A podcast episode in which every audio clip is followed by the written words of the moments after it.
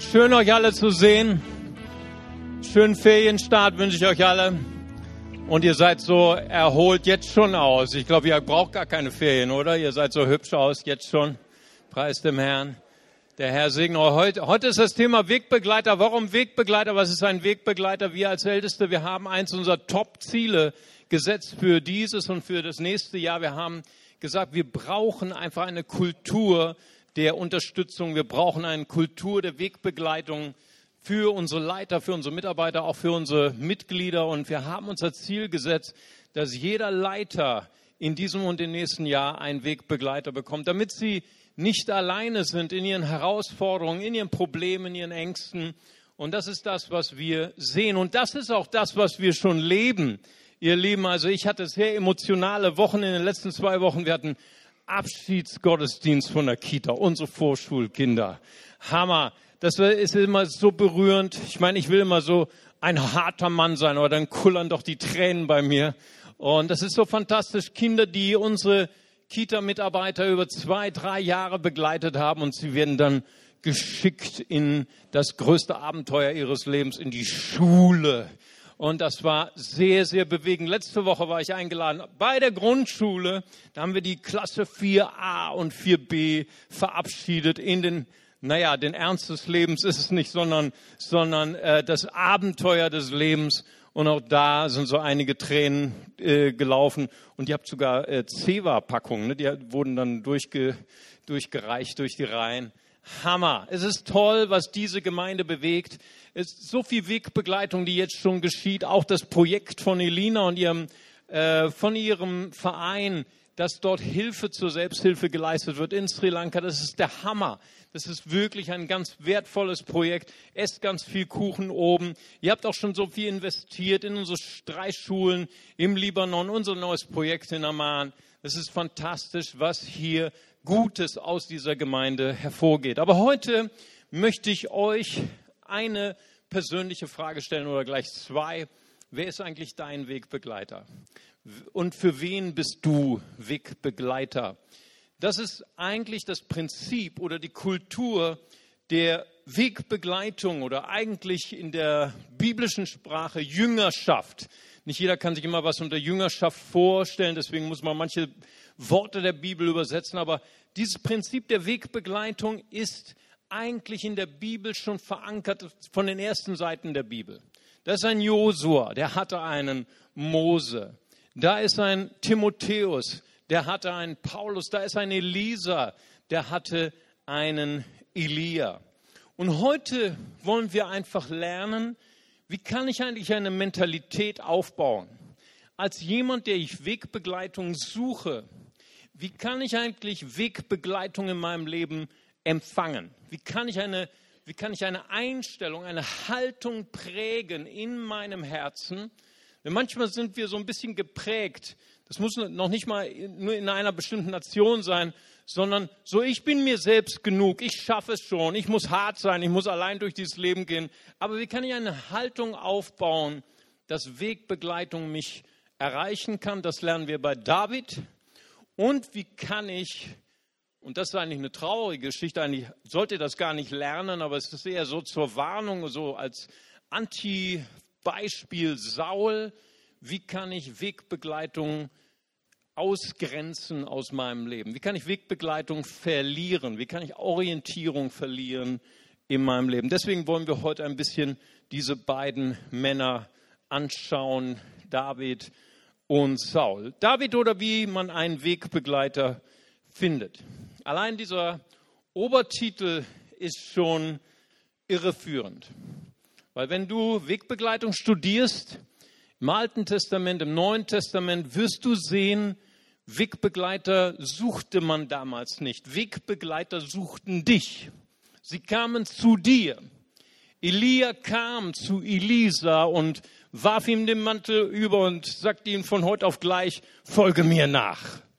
Oder Jesus, er ging mitten bei der Arbeitszeit, in Deutschland unmöglich, mitten bei der Arbeitszeit, stör mich nicht, und ging zu den Fischern und rief sie in seine Nachfolge und sie verließen alles, sie verließen ihre Netze, sie verließen ihre Boote und folgten Jesus nach. Hammer. Das ist das, was wir lesen. Und so war es eigentlich auch bei David. Davids Begegnung mit seinem Wegbegleiter war schon eine Begegnung der besonderen Art. Was war passiert? Samuel, der Prophet, war über viele Jahre der Wegbegleiter des ersten Königs von Israel gewesen, Saul. Und ihr kennt die Geschichte vielleicht. Gott hatte Saul aus bestimmten Gründen, die wir heute auch studieren werden, verworfen und hat den Auftrag an den Propheten gegeben, suche mir jemanden, einen Mann nach meinem Herzen. Geh zu Isai, einer von seinen Söhnen, das war nicht so einfach, weil er hatte sechs davon. Wow, sechs Söhne. Und einer von ihnen ist der Gesalbte. Du wirst es erkennen, wenn du hin, hingehst. So ging Samuel hin und er suchte einen König. Ja. Ein König in der damaligen Zeit war etwas anderes als heute ein Minister zu sein. Ne? Ein Minister sind, ähm, äh, brauchen heute nicht mehr ins Feld zu ziehen, die brauchen nur auf einem Sessel zu sitzen und Entscheidungen zu treffen und sind an anderen äh, Bereichen ihres Körpers gerundet, wo sie das, wo man das eigentlich damals nicht brauchte, weil damals musste man ein Held sein. Und so kam er zu Isai und Isai hatte nur fünf Söhne hingestellt. Den einen, den kleinen, den kleinen David, den kleinen Teenager, hat er raus aufs Feld geschickt zu den Schafen. Er hatte nicht daran geglaubt, dass dieser kleine Teenager von Gott erwählt wäre, König zu werden. So diese Männer, die schienen in den Augen von Samuel schön gestaltet. Die sind wahrscheinlich alle zwei Tage in die Muckibude gegangen und hatten richtig tolle Bizeps und sahen cool aus und Samuel dachte, ach, der ist es bestimmt der Älteste, aber der Geist Gottes sprach zu ihm, der ist es nicht, ich habe ihn verworfen, so wie alle anderen fünf. Und dann sagt Samuel zu dem Vater, keiner von denen ist es, hast du noch einen? Ich meine, fünf ist es schon große Zahl, okay? Hast du noch einen? Und er wusste nicht, dass Isai einen ausgelassen hatte. Ihr kennt die Geschichte. Und Samuel sagte, wir warten, wir fangen nicht eher mit dem Essen an, bevor du nicht deinen sechsten Sohn holst. Und er rief David von den Herden, von den Schafen, und er kam und dann salbte er ihn. Und dann ist etwas sehr Interessantes, diesen Vers habe ich erst zum ersten Mal richtig gelesen, in 1 Samuel 16,3. Und Samuel salbte ihn, der Heilige Geist kam über ihn und wich nicht von ihm. Preis dem Herrn. Ich habe irgendwie so heute in meinem Herzen und bei mir juckt es heute in den Fingern. Ich spüre so in meinem Geist, der Heilige Geist wird über den einen oder anderen kommen und er wird nicht von dir weichen. Amen. Preis dem Herrn. Und dann heißt es, und Saul zog nach Rama. Hammer. Und sie sahen sich nie wieder in ihrem ganzen Leben dachte ich, hey, Wegbegleitung habe ich mir ein bisschen anders vorgestellt. Ein kleiner Gottesdienst, vielleicht zwei, vielleicht drei Stunden lang. Und das war's. Hey Samuel, ist das alles, was du zu bieten hast? Aber ich habe die erste Lektion gelernt aus dieser kleinen Stelle. Wegbegleiter in deinem Leben müssen nicht unbedingt Leute sein, die dir das ganze Leben lang das Händchen halten und dich das ganze Leben lang begleiten durch dein Leben und dich beschützen vor allen Gefahren, sondern die nehmen auch nicht Verantwortung für dein Leben. Verantwortung für dein Leben musst du selber tragen, sondern die einfach in einem Punkt deines Lebens, einem wichtigen Punkt deines Lebens, einen Schlüssel in dein Leben hineinschenken und dir eine wichtige Tür für dein Leben öffnen. Und diese Tür wird nie wieder geschlossen. Amen. Und David er ging durch diese Tür. Deswegen, ich glaube, Wegbegleiter müssen nicht unbedingt dein ganzes Leben bei dir bleiben. Wegbegleiter sind dir für einen bestimmten Punkt deines Lebens gegeben. Und hier ist es genauso mit David. Er lernt den wunderbaren Heiligen Geist kennen. Und der Heilige Geist, sein Name, er wird uns erklärt von Jesus, im Johannes-Evangelium, Vers Kapitel 14, er ist unser Parakletos.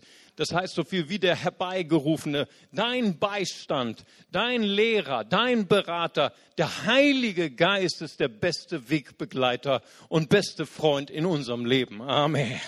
Preis dem Herrn. Und ich spüre einfach heute so, es ist, also ich spüre einfach die Gegenwart des Heiligen Geistes heute so stark.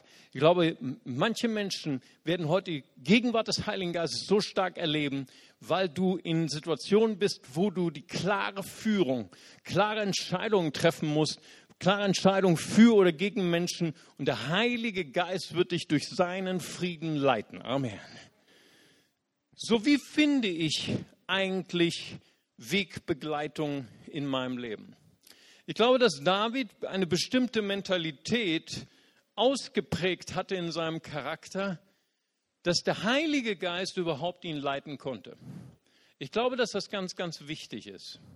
Ich glaube, dass es gar nicht so wichtig ist, wie, wie lange oder wie, von welcher Qualität ein Wegbegleiter ist. Wichtig ist, dass wir eine bestimmte Mentalität in unserem Herzen entwickelt haben. Und ich möchte euch drei Attribute dieser Mentalität heute zeigen anhand des Wortes Gottes. Das erste ist, öffne deinen Horizont. Ich meine, vielleicht könnt ihr euch ein bisschen hineinversetzen in diese Szene, wo Samuel auf David wartet und sie warten alle, sie gucken alle auf ihre Rolex-Uhr und sagen, wann kommt denn David endlich? Und dieser kleine Nase weiß, ne, war, David war, glaube ich, in seinem Teenageralter nicht so gut verträglich, aber ein ziemlicher Angeber, glaube ich. So wie wir wisst ja, wie Teenager so manchmal sind, nicht wahr? Ich glaube, er war eine ziemliche Rotznase und, und er war nicht so beliebt bei seinen Brüdern. Ich weiß nicht, wer Brüder hat. Ich bin ein Einzelkind, die kann nicht so richtig mich reinversetzen. Aber vielleicht sind ja Leute, die Brüder haben. Und ich habe schon so manchen einen gesprochen, manchmal Brüder zu haben und sogar mehrere Brüder, das ist manchmal ganz schön anstrengend, ja. Und da gibt es auch manchmal das eine oder andere blaue Auge, habe ich auch schon gehört. Und äh, David hatte sogar fünf. Wow, Hammer. Und da war, wir lesen es auch später, die waren sich nicht so ganz grün. Die waren ihm nicht so ganz wohlgesonnen. Und so kommt David hin. Ich weiß nicht, ob er in Eile war. Der Vater hat jemand seiner Knechte hingeschickt. Komm, komm schnell. Der Prophet ist da. Alle warten nur auf dich.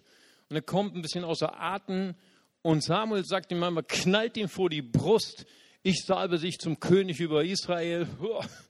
Und dann und mitten unter seinen Brüdern salbt er ihn. Ich weiß nicht, ob du dich so ein bisschen emotional in diese Szene reinversetzen kannst oder reinfühlen kannst.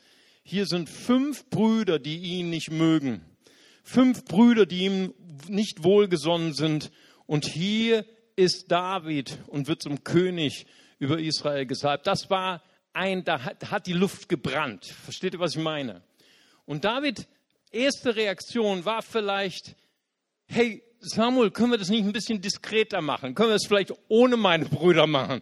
Das wäre vielleicht besser. Aber David, weißt du, er hat eine Mentalität gehabt, okay, das ist vielleicht jetzt nicht ganz nach meinem Geschmack, aber wenn der Mann Gottes das so will, dann machen wir das einfach.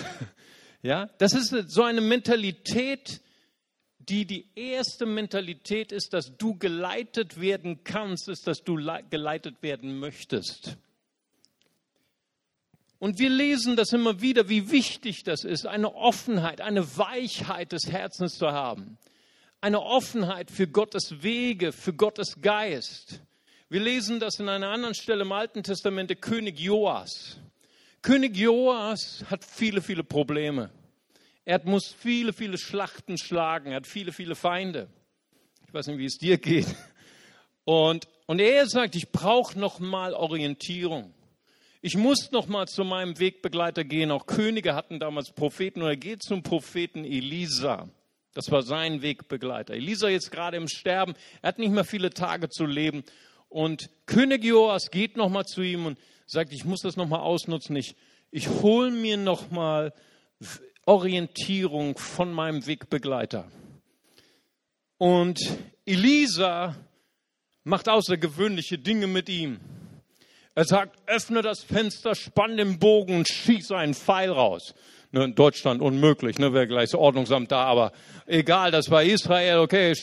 Und er macht es einfach und, und, der, und der Wegbegleiter sagt zu ihm, so wirst du deine Feinde besiegen. Und dann sagt er, nimm drei Pfeile in deine Hand und schlag mit deiner ganzen Kraft auf den Boden. Hey, Hammer, prophetische Handlung. Und ich weiß nicht, was mit Joas los war, aber er war so ein bisschen schüchtern. Er war, es war ihm irgendwie peinlich. Und er hat nur dreimal, eins, zwei, drei, und dann hat er aufgehört. Und der Prophet wurde ärgerlich und sagte, wenn du sechsmal oder achtmal geschlagen hättest, hättest du deinen Feind vollkommen geschlagen. Aber nun hast du sie nur dreimal geschlagen und du wirst deine Feinde nicht besiegen. Wovon, das ist eine merkwürdige Geschichte, aber sie spricht ein bisschen von dieser Mentalität, die wir manchmal haben, diese Peinlichkeit vor Gott, dieses, ach Gott, segne mich, aber segne mich nicht so stark. Ich weiß, du hast nicht so viel Zeit und außerdem habe ich immer so viel Anliegen. Ne? Du kannst auch, brauchst ja nur drei Anliegen von meinen sechs äh, erfüllen und so. Ach Herr, ich will dir keine Mühe machen und so weiter. Ne? Und so weiter. Aber Gott liebt es, wenn wir mit Kühnheit zu ihm kommen, wenn wir sagen, Herr, erfülle alle meine Anliegen. Amen. Herr, du hast mir große Träume gegeben. Herr, gib mir auch die Kraft, sie zu erfüllen. Amen. Preis dem Herrn. Gott liebt es, wenn wir mit Kühnheit, ja, wenn wir sogar mit, mit einer gewissen Unverschämtheit zu ihm kommen und sagen, Herr, segne mich und nur mich. Amen. Preis dem Herrn. Gott ist schon, schon äh, mächtig genug, auch andere neben dir zu segnen. Mach dir keine Sorgen. Und weißt du, wir brauchen diese, diese Offenheit, diese Weichheit. Auch Jesus überforderte manchmal seine Jünger. Ich denke an die Vermehrung des Brotes und der Fische. Ja, wo sie da stehen vor den 5000 Leuten dort in der Einöde. Und da kommt dieser kleine Junge mit den zwei Fischen und mit den fünf Brötchen. Und dann hat Jesus dafür gebetet und teilt es auf. Ich meine, ihr könnt selber Mathematik. Ich meine, ihr wisst, wie viel äh, äh, Krümchen oder wie viel Stückchen von dem Fisch bei jedem Jünger waren, geteilt durch zwölf. Und dann sagt Jesus, kommt, speist die Mengen. Hammer. Ich weiß nicht, was die Jünger bei sich gedacht haben, aber ich glaube, da war viel unterwegs. Da gingen die Mühlen, die gingen sehr, sehr schnell. Aber sie haben es einfach getan. Und während sie gingen, heißt es, vermehrte sich das Brot, vermehrte sich der Fisch. Ist nicht fantastisch? Also die erste Lektion, die wir lernen können von David, erweitere deinen Horizont. Möchtest du eine Willkommenskultur der Wegbegleitung in deinem Herzen aufbauen? Sei bereit, mal etwas außer der Reihe zu machen. Erweitere deinen Horizont. Sei bereit, mal für Wege zu gehen, die du vorher nicht gegangen bist. Das zweite, der zweite, das zweite Attribut dieser Mentalität ist, gib alles auf. Gib auch das auf, was gut ist oder gut war. Wenn wir auf einen steilen Weg gehen, dann schmeißen wir Dinge über Bord, weil sie halten uns fest, sie, sie bringen uns nicht an die Spitze. So war es auch mit David. David es ist, ist erstaunlich, was David für ein Herz hatte und deswegen sagt vielleicht auch Gott über ihn, er ist ein Mann nach meinem Herzen. Da ist eine bestimmte, ein bestimmter Charakter seines Herzens. So ihr müsst euch vorstellen, David hat einen sehr unangenehmen Schwiegervater. Dieser Schwiegervater wollte ihn nämlich umbringen. Ich hoffe, es ist bei dir nicht so schlimm, aber preis dem Herrn. Und so war es mit David. Er war immer auf der Flucht vor seinem Schwiegervater. Der war ihm immer auf den Fersen und, und dieser Schwiegervater hat nur eins, ein Ziel, ihn umzubringen. Und ihr könnt euch vorstellen, dass die ersten Ehejahre und die ersten Jahre von David nicht so angenehm waren. Und dann hat er eine Bergfeste gefunden und eine Bergfeste in der damaligen Zeit, also in der heutigen Kriegsführung, Bergfesten, Festungen überhaupt kein, kein, kein Wert. Ne? Da kannst du mit einer Rakete reinschießen, platt. Aber damals waren Bergfesten, eine Zeit, wo es nur Pfeil und Bogen und Speere gab, ein sehr, sehr wertvoller Ort. Ein Ort, der uneinnehmbar war. Ein Ort, der dir Sicherheit gibt. Ein Ort, der dir Schutz gibt. Weißt du, eins der Attribute von einem Gott ist, du gibst mir Sicherheit. Und weißt du, manchmal können Werte, Wertsachen, Kapital, Haus oder Menschen können zu einem Gott in unserem Leben werden. Du gibst mir Sicherheit. Das ist die Vergottung von Menschen. Das ist die Vergötzung von Dingen. Und der Prophet Gad, ein weiterer Wegbegleiter im Leben von David, kommt in diese Bergfeste, wo David sich so sicher fühlt und er sagt, gib diese Bergfeste auf. Ziehen die Ebenen von Juda. Und ich kann mir so richtig vorstellen, die Berater von David, das waren auch alles harte Leute, das waren Kriegshelden. Die sagen, David, bist du total durchgebrannt? Bist du total durchgedreht? Warum willst du diese Sicherheit aufgeben? Wir haben diese Bergfeste erobert. Warum willst du das Preis, preisgeben?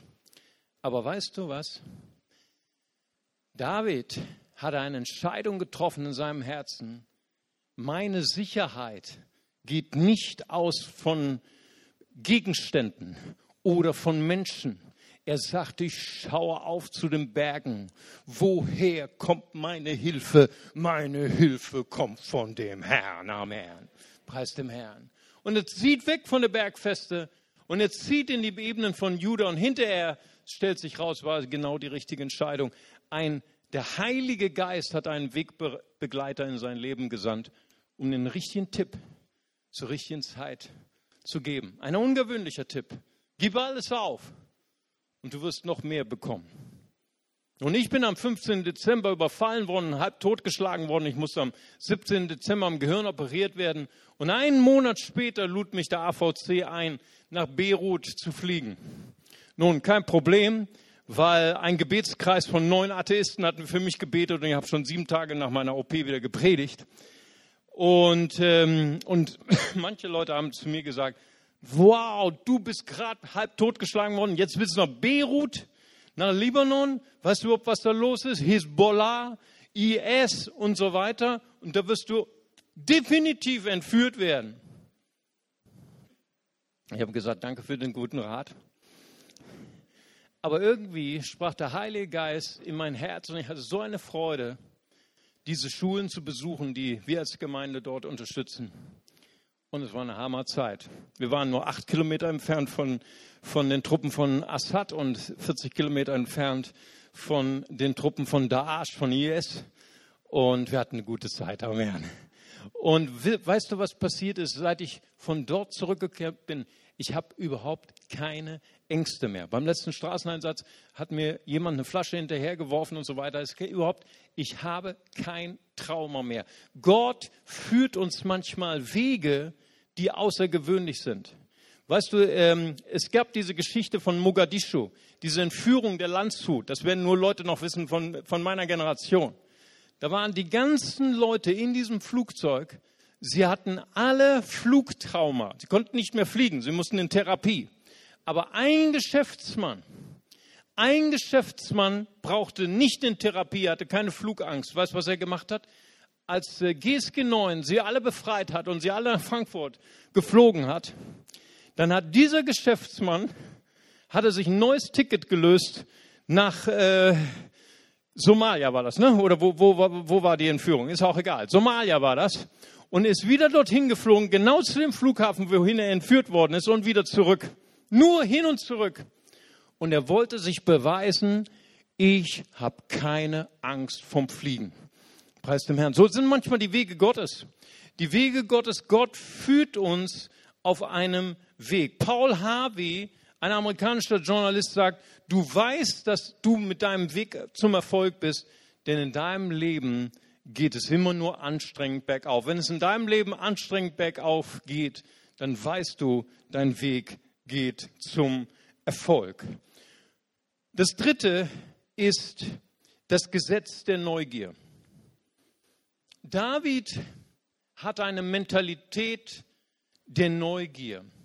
Er hat eine Einstellung in seinem Leben entwickelt, dass er, dass er immer wieder Fragen gestellt hat. So ist er wieder mal auf der Flucht vor seinem Schwiegervater wie, wie alle Tage. Und diesmal muss er ziemlich eilig aufbrechen, hatte noch nicht mal Zeit, sich ein Picknick zu machen und noch nicht mal Zeit, sein Schwert zu nehmen. Sie sind einfach nur um ihr Leben gerannt.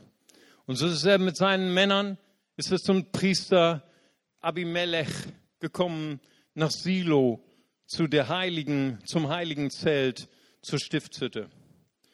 Und er sagt zu ihm, Ich bitte dich um Brot und ich bitte dich um eine Waffe, weil ihr müsst euch vorstellen, damals gab es keine Waffen in Israel. Die Philister kontrollierten alles. Es gab kein Schwert in dieser, in dieser Zeit in Israel. Und Abimelech gibt ihm das heilige Brot aus der Stiftshütte und er gibt ihm das einzige Schwert, was sie hatten, nämlich das Schwert von Goliath, den David vor vielen Jahren dort besiegt hatte. Dort bewahrte man es auf. Das ist die Kernkompetenz eines Wegbegleiters. Ein Wegbegleiter begegnet dir in einer sehr, sehr kritischen Situation in deinem Leben, in einer Wegstrecke, in einer Weggabelung und er gibt dir Speise, damit du wieder stark wirst und er gibt dir eine Waffe, ein Instrument, damit du deine Probleme lösen kannst. Das ist die Aufgabe eines Wegbegleiters. Aber, und das lesen wir auch in Epheser 4, Vers 12, der fünffältige Dienst ist dazu da, zur Ausrüstung der Heiligen für das Werk des Dienstes, für die Erbauung des Leibes Christi. Nun aber, damit wir Wegbegleitung bekommen, Speise und Waffen für den Kampf, den wir kämpfen, ist es wichtig, dass wir eine Mentalität der Neugier entwickeln in unserem Leben. Eine Mentalität des Fragenstellens. Ich brauche Hilfe von dir. Und ich merke das bei manchen Christen, dass sie das nicht tun. Sie, sie stellen keine Fragen. Sie sagen nicht, ich brauche etwas von dir, weil sie denken, ja, ich bin jetzt Christ und alle meine Probleme sind gelöst und äh, ich muss jetzt so tun, als ob ich alles habe. Verstehe, aber es ist ein Missverständnis. Weißt du, David, er hatte eine Mentalität in seinem Herzen geformt, wo er immer wieder den Herrn fragte. Nun, wie fragt man den Herrn? Nun, das ist ein alttestamentliches Bild. Ich möchte euch nicht empfehlen, gerade das zu nehmen, aber es ist ein, ein prophetisches Bild auf das, was wir heute tun können. Er fragte immer wieder, dem Priester Abjatar. Das ist schon wieder ein neuer Wegbegleiter. Es sind so viele Wegbegleiter im Leben von David gewesen. Sehr interessant. Auch eine Lektion für sich. Wir können verschiedene Wegbegleiter haben auf verschiedenen Stadien unserer Lebensreise in der Nachfolge Jesu. Und Abjatar trug das berühmte Ephod des Herrn. Es war eine Brusttasche mit den Losen. Nun, wir werfen heute nicht mehr die Lose. Das machen wir nicht. Interessanterweise haben sie den zwölften Apostel, als Judas gestorben ist, auch noch mit Losen gewählt. Aber das war noch der Weg des Alten Testaments. Heute haben wir den Heiligen Geist. Amen. Aber damals befragte man den Herrn durch das Ephod, durch die Lose, Umin und Tumin. Vielleicht hast du es schon mal gelesen. Und er befragt den Herrn immer wieder, wenn er von Saul verfolgt wird. 1 Samuel 23, 9 bis 11. In den Kämpfen seines Lebens gegen die Philister. Musst du dir mal reintun. David ist ein, wie soll ich sagen, ein, ein be bewährter und geschulter Krieger. Er wusste alle Tricks, er kannte alle Kniffe, er wusste alle Strategien, aber er fragte Gott immer wieder, welche Strategie gibst du mir? Mit dem Philister, musst du mal lesen, 2. Samuel 5, Verse 19 und 23. Ist interessant. Manchmal, weißt du, denken wir so, wenn wir ein Handwerk gelernt haben oder wir haben unseren Beruf gelernt, ja, wir beten, Herr, segne das Werk meiner Hände, Amen. Aber das war's. Inwieweit sagen wir Gott, Herr, sprich du in mein Geschäft? Gib mir eine Strategie für mein Unternehmen. Gib mir eine Strategie, gib mir deine Impulse für meine Gemeindearbeit. Gib mir deine Impulse für meine politische Arbeit. Wir sind manchmal so der Meinung, ja, wir, wir haben ein Studium, wir haben so und so viele Jahre studiert, wir haben, wir haben so und so viele Jahre auf der Bibelschule, wir wissen das alles, wir haben alle, wir haben die Weisheit mit Löffel gefressen. Ach, der Herr, Jesus war ja auch nur Zimmermann, nicht wahr? Ne, Petrus, als, als Jesus zu ihm kam, geh noch mal raus, wirf die Netze raus. Ich meine, Petrus war der, war eigentlich der Profi. Jesus war nur Zimmermann, aber Petrus hatte auch dieses weiche Herz. Er ging noch mal raus. Und sein Betrieb wurde gesegnet. David, auch bei den Fehlern seines Lebens in Ziklag, 1. Samuel 30, 8 bis 9, da heißt es, und David sagte zum Priester Abiatar, dem Sohn Ahimelech, bring mir doch das Ephod her. Und Abiatar brachte das Ephod zu David und David befragte den Herrn. Sollen wir diese Schlacht schlagen? Werde ich diesen Kampf gewinnen? Und dies war eine Not, in die er geraten war durch seine Schuld. Er hat damals viel Gewalt ausgibt. Er unschuldige Mütter und Frauen und Kinder vernichtet. Und das war etwas, was auf ihn gekommen war aufgrund seiner Schuld. Trotzdem suchte er die Stimme des Herrn. Und weißt du, auch wir können eine Mentalität der Neugier und des Fragenstellens entwickeln. Vielleicht hast du noch keinen Wegbegleiter in deinem Leben. Vielleicht hast du niemanden, der dich fördert. Aber da möchte ich dich ermutigen. Auch du kannst in deinem Leben Fragen vorbereiten und speichern in deinem Leben. Und irgendwann wirst du jemanden treffen. Jemand, der älter ist als du, jemand, der gesalbter ist, bei dem du spürst, dass die Gegenwart Gottes, dass die Weisheit Gottes auf seinem Leben. Und dann kannst du ihm die richtigen Fragen stellen. Wie meisterst du deine Ehekrisen? Wie herrschst du über deine Finanzen? Wie meisterst du deine Glaubenskrisen? Du hast alle diese Fragen schon gespeichert und kann vielleicht für diese Minute oder für diesen Moment kann jeder dein Wegbegleiter sein für diesen Moment. Auch die Wegbegleitung zwischen Jesus und seinen Jüngern war immer wieder durch Fragen geprägt. Die Jünger, die geschult waren im Gebet, durch das Judentum sahen die Kraft, die auf Jesus war. Und sie überlegten bei sich, es muss an seinem Gebet liegen. Und sie fragten Jesus, Herr, lehre uns beten. Das berühmte Vaterunser kennen wir. Auch Jesus schult seine Jünger immer wieder durch Fragen. Er fragt sie, was sagen die Leute, wer ich bin? Matthäus 16. So können wir von David lernen. Öffne deinen Horizont. Lass das Alte, vielleicht auch das Gute hinter dir und entwickle eine Mentalität der Neugier. So können wir einen Charakter aufbauen, wo wir Wegbegleitung empfangen. Und nun müssen, möchten wir zum Schluss noch von Saul lernen, in Anführungszeichen. Wie können wir eigentlich Wegbegleitung verlieren in unserem Leben? Wie können wir eigentlich die Orientierung Gottes verlieren in unserem Leben? Durch welche Haltungen? Nun, Gott schenkt dem Saul einen seiner wichtigsten Wegbegleiter oder seinen einzigen, das war nämlich Samuel.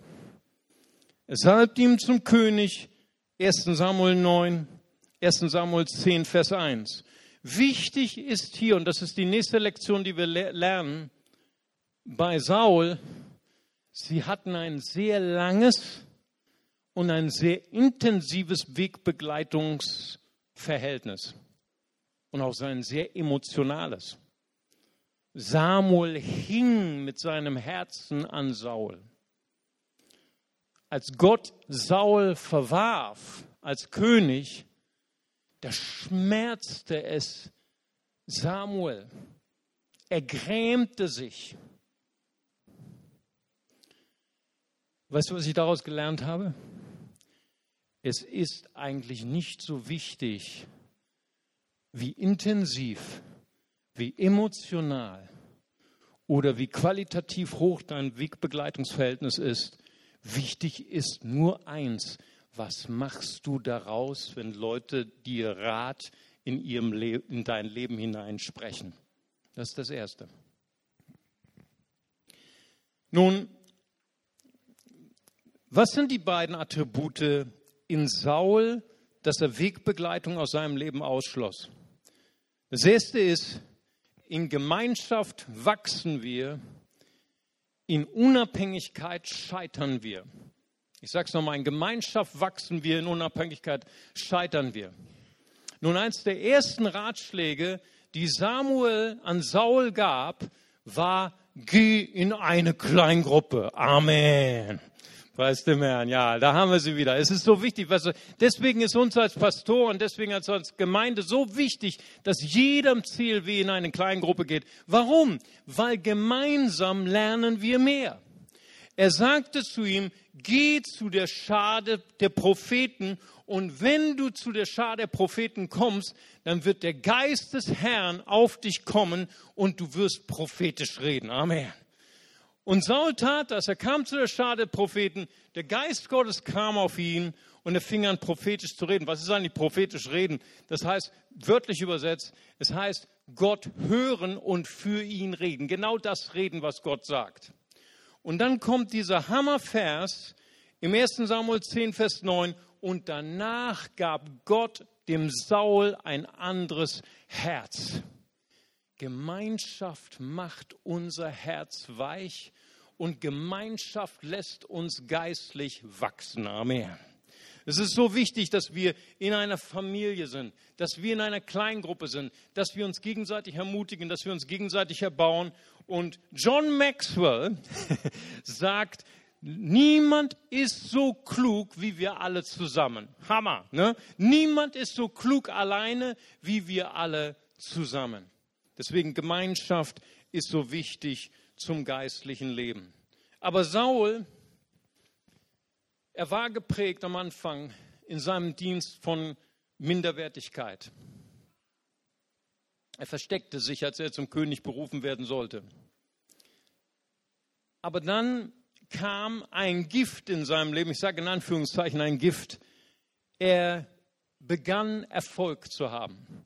Erfolg ohne dass du es reflektierst mit Gottes Geist, ist ein Gift in deinem Leben, weil du verbuchst es anders.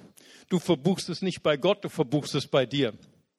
Und Saul fing an, als er Erfolg bekam, 1 Samuel 11, als er den ersten Sieg über die Philister errang, begann er unabhängige Entscheidungen zu treffen.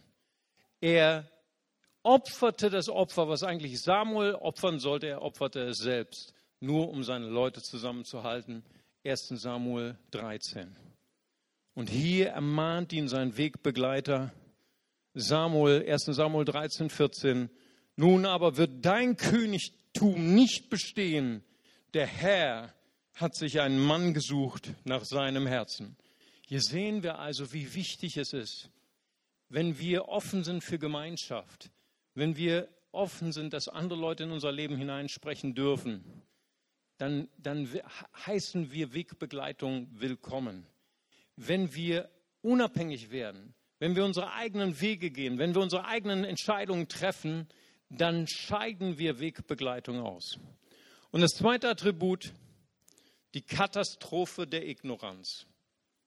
Saul bekam von Samuel nochmal eine zweite Chance. Es ist cool, wenn du einen Wegbegleiter hast, der dir nochmal eine zweite Chance gibt, weil Gott ist ein Gott der zweiten Chance. Amen. So, Saul bekam den Auftrag, Amalek, einer der schlimmsten Feinde Israels, völlig zu vernichten. 1 Samuel 15. Aber Saul war schon so besoffen, schon so betrunken von seinem Erfolg. Er gewann diese Schlacht wieder und er war Gott nur 80 Prozent gehorsam. Aber weißt du, Gott ist ein leidenschaftlicher Gott. Er liebt uns auch nur, nicht nur 80 Prozent, er liebt uns 100 Prozent. Amen. Hast du schon mal erlebt, erlebt, dass deine Frau eifersüchtig auf dich war?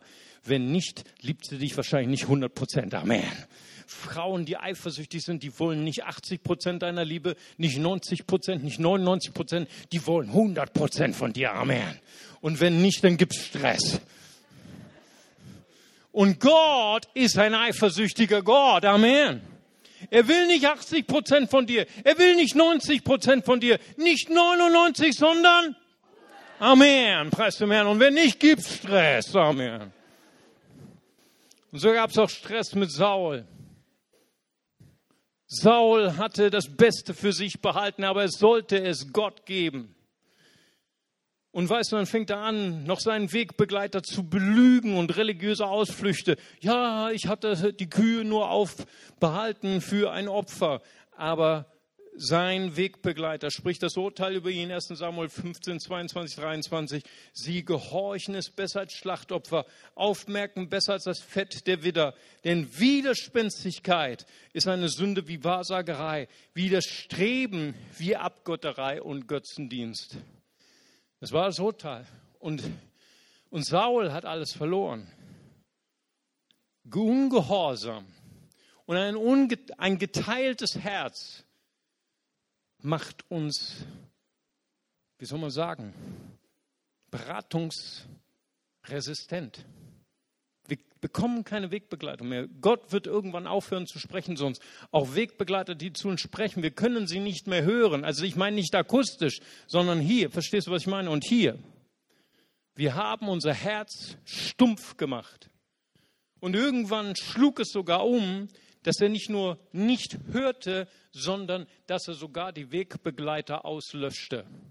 1 Samuel 22, 17, 22, 17, er tötete alle Propheten und Priester. Ich möchte heute so gern, dass dein Herz sich öffnet für die Wege von David, dass dein Herz empfängt diese wunderbaren Eigenschaften von dem Charakter von David, dass wir unseren Horizont erweitern, dass wir sagen, ja Gott, führe mich Wege, die ich noch nie gegangen bin. Ich möchte so gern euch einladen, dass wir das gute Alte hinter uns lassen, denn da ist doch ein steiler Weg zu gehen. Ich möchte euch einladen, dass wir eine Mentalität des Fragens, eine Mentalität der Neugier in unserem Leben etablieren und sagen, ja, ich weiß noch nicht alles, aber ich bin in einer Gemeinschaft, wo andere mich bereichern können. Und ich würde gern, dass wir unsere Augen schließen und dass wir zusammen beten.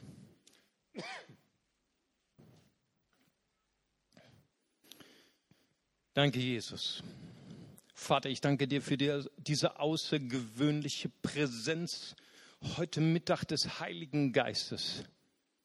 Ich danke dir, Herr, dass du hier bist. Ich danke dir, Herr, dass du Menschen begleiten willst auf den schwierigen Faden ihres Lebens. Ich spüre, dass Menschen hier sind, die gerade durch die dunkelste Zeit ihres Lebens gehen. Durch die, Stein, die steinigsten Wege in ihrem Leben bewältigen müssen. Aber Heiliger Geist, ich danke dir, du bist unser Scout. Du bist unser Wegbegleiter. Und ich möchte gern, bevor ich dieses Gebet bete, möchte ich gern fragen, vielleicht ist jemand hier, du bist vielleicht aus einer Kirche, du bist ähm, vielleicht neu hier, du kennst das alles mit Gott und Kirche und Jesus, aber du hast noch nie eine bewusste Beziehung mit Gott begonnen. Gott sehnt sich so danach, dein Freund zu sein. Er hat alles getan, um dein Freund zu sein. Die Bibel sagt, so sehr hat Gott die Welt geliebt, dass er seinen eingeborenen Sohn gab. Jeder, der an ihn glaubt, geht nicht verloren, sondern wird ewiges Leben haben. Jesus hat alles gegeben am Kreuz. Er hat deine Schuld getragen, er hat deinen Schmerz geheilt. Heute ist ein Tag, wo du dein Herz öffnen kannst, vielleicht das allererste Mal, und sagen kannst, ich möchte gern Jesus in mein Leben einladen, als meinen Herrn und als meinen Retter. Und wenn du heute hier bist und du möchtest gern diese wichtigste Entscheidung in deinem Leben treffen, dann würde ich gerne dich bitten, dass du kurz deine Hand hebst und sagst, ich möchte Jesus Christus in mein Leben aufnehmen. Da ist eine Hand. Gott segne sie. Gott segne dich. Hier ist jemand. Gott segne sie. Wenn du sagen möchtest, ich möchte gerne Jesus bitten, mir all meine Schuld zu vergeben, mich zu reinigen, mein Herz zu heilen, möchte dich aufnehmen als meinen Herrn, dann heben Sie ganz kurz Ihre Hand. Ich würde gerne für Sie beten. Dort ist noch jemand. Gott segne Sie. Gott segne Sie dorthin. Amen. Preis dem Herrn. Was für eine Freude heute Mittag. Ist noch jemand da? Ich lasse mir noch einen Moment Zeit, weil es die wichtigste, die entscheidendste Entscheidung in unserem ganzen Leben ist, Jesus unser Leben zu schenken. Weil er wird unser Herr Er wird unser Beschützer. Ist noch jemand da? Dann heben Sie ganz kurz Ihre Hand. Hier ist noch jemand. Amen. Gott segne Sie. Ich habe Ihre Hand gesehen. Fantastisch. So viele Menschen. Kommt, lass uns mal gemeinsam aufstehen und wir wollen zusammen laut beten. Und wir beten das zusammen als Familie laut. Lieber Vater im Himmel, ich komme jetzt zu dir voller Glauben, voller Freude. Vergib mir meine Schuld. Reinige mich, Reinige mich von meiner Sünde. von meiner Sünde. Herr Jesus Christus, Herr Jesus Christus, du bist für mich gestorben du bist für mich gestorben und auferstanden. und auferstanden. Ich wähle dich heute Ich wähle dich heute als meinen Retter, als meinen Retter, als meinen Herrn. als meinen Herrn. Dir will ich folgen, Dir will ich folgen, mein Leben lang. mein Leben lang. Fülle mich Fülle mich mit deinem Heiligen Geist mit deinem Heiligen Geist und mit deiner Liebe. und mit deiner Liebe. In Jesu Namen. In Jesu Namen. Amen. Lass uns hier mal einen Applaus geben. Halleluja. Herzlich willkommen in der Familie Gottes. Herzlich willkommen. Preis dem Herrn.